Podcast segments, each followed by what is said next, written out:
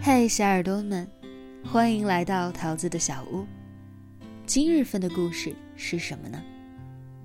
小冬至，作者姓氏乔，出口成章，双手没枪，国家一级自由脱稿人。我是很迷人，可你也得回家呀。新浪微博姓氏乔，本文来源于新浪微博。我在人间讲故事。我喜欢你。讲一个朋友的故事。我知道这口吻听起来很没出息，但我还是要讲一讲他的故事。暂且就叫他齐飞。二零一二年的成都很冷，齐飞恨不得带着他的父亲母亲全部都移民到北方。齐飞穿着防寒服窝在我家沙发里。暖气一定是全人类最伟大的发明了。我瞥了瞥他，说：“快滚回你的第二故乡吧，越远越好。”齐飞的第二故乡在西安。二零零六年，他跑去西安读了四年的大学，就彻底背叛了他的出生地。当然不仅仅是因为暖气，说到底，还是齐飞喜欢的姑娘在西安。我见过那个姑娘，的确是齐飞的类型，细长条、瓜子脸，水灵的没有心事儿似的。我们叫她小冬至。齐飞和小冬至在他俩大一的冬至认识。那年的齐飞很忧伤。齐飞是这样形容的：那年冬至，他晃荡在北方的校园街头，全都是十块钱一碗的饺子，大家哈着白气儿吃的真高兴。唯独他的乡愁腾云驾雾，告诉他，成都的冬至是要喝白白的羊肉汤。失魂落魄的他在游荡。迎面就遇上了那个穿白色羽绒服的姑娘，齐飞一股脑涌上了一种亲切感，觉得这姑娘太太太像羊肉汤了，怀着悲切之心就冲上去要了电话号码。小冬至猝不及防，只回应了短短的一声“啊”，齐飞也说不出什么长篇大论。热泪盈眶的握住小冬至的手。电话号码，电话号码。小姑娘吓得不轻，把电话报给齐飞就溜了。齐飞站在原地长吁短叹了好一会儿，然后就跑去吃了一碗饺子。事后，小冬至回忆起当时的情景，他说当时就两个想法：一，遇上一神经病了。二这神经病还是一帅哥。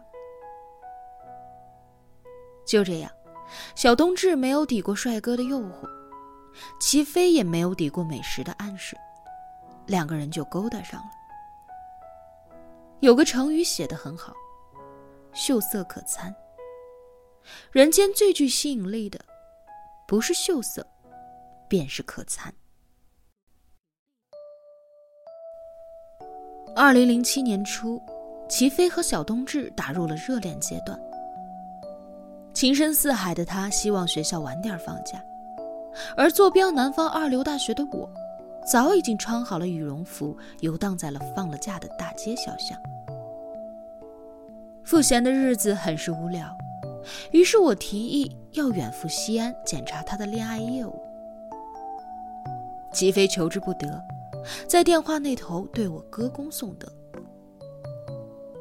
我把这件事儿告诉了老谢，老谢是为数不多盯着我和齐飞一路走来的朋友，必要时也算是半个大哥。他立马表态说要来一场说走就走的旅行，顺道还把机票钱给掏了。我觉得有这么个大哥可真是划算。到了西安，没看大雁塔，没看兵马俑，直接就冲去见齐飞和小冬至了。本以为齐飞要大摆流水宴席请我们，可没想到就在学校里找了一个吃羊肉泡馍的小店我表示初次见面有些拘谨，生怕给齐飞招来不好的印象，于是说：“Hello，姑娘，我是齐飞的死党。”老谢说：“Hello，姑娘，我是齐飞的大哥。”小冬至说。我去，这么客气啊！喝酒先。我震了一震，随后感到身旁的老谢也震了一震。什么白色羽绒服，什么温暖的像羊肉汤，原来全都是鬼扯，活生生就是一豪放派嘛。嗯，暗地里加一分。酒局开得很顺利，轮轮都有新话题。第一轮聊恋爱时。齐飞滔滔不绝，把他和小冬至的相识相知全部叙述了一遍。我们对着小冬至干杯，不错不错，祝百年好合。第二轮聊哥们儿时，我和老谢把齐飞从小到大那点破事儿全翻了出来：骑车掉链子，暑假抄作业，拉屎不洗手，有什么说什么。小冬至温柔体贴，表示能够理解。我们敬他一杯，弟妹好修养。但是话题的第三轮就开展的不太顺利了。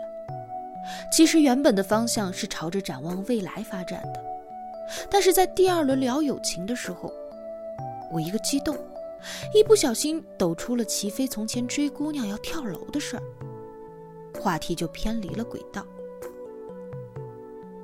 小冬至嘴角一歪：“齐同学，原来你还是个苦情货呀！这茬儿我怎么就没听说过呢？”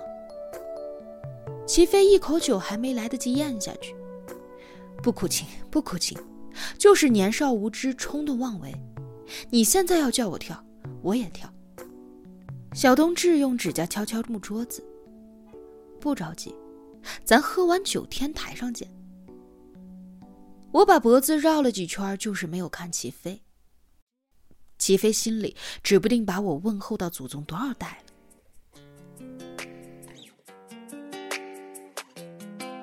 一顿好吃好喝之后，齐飞屁颠屁颠的跑去结账。我和老谢赶紧打哈哈，说要去旅游景点转转。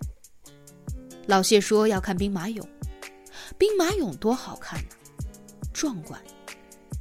小冬至说。不急不急，一会儿啊，给你们看个更壮观的。我预感到事情不妙，忙说：“壮观有什么好看的？看芙蓉园，骚柔。”小冬至笑了：“骚什么柔什么呀？齐飞就够骚柔的了。一会儿我领你们去看齐飞怎么上天台。”是时，齐飞付完钱，屁颠屁颠的跑回来。一会儿去哪儿？小冬至说。天台。其实，一个女人适当有点狠劲儿是小可爱的，但是像小冬至这样狠过头了，就有点可怕。我在心里给小冬至扣了两百分，然后默默的、委屈的跟了过去。起飞学校附近有一栋特别破的居民楼，甚至破出了几分艺术的那种破。以前大概是哪一个单位的职工楼，如今升官的升官，发财的发财，基本上人去楼空，留个房产证就等着拆迁了。而其实我从小就是一个怕鬼的男人，齐飞也是一个怕鬼的男人。已经晚上九十点钟了，我们四个人站在小破楼的楼底下，拎着一袋便利店的啤酒。犹豫不前，小冬至拍拍齐飞的肩：“上啊，别怕，吓不死你。”我腿都软了，一心只想往边上靠。抽出两百大洋，信誓旦旦道：“别上去了，吹凉风对身体不好。哥请你们吃烧烤。”小冬至说：“行吧，你自个儿去买了带上来，我们仨先上去，谢谢你哈。我手心一凉，赶紧把票子揣回去。其实烧烤也不好，上火。走，咱一块儿上去吹吹风吧。于是小冬至领头，老谢殿后，我和齐飞拉着小手，战战兢兢地往上走。楼梯上没灯，等我真正含泪地走完这一段旅程的时候，腿已经不听使唤了。我发誓。这种关头，小冬至就是问我要银行密码，我都招了。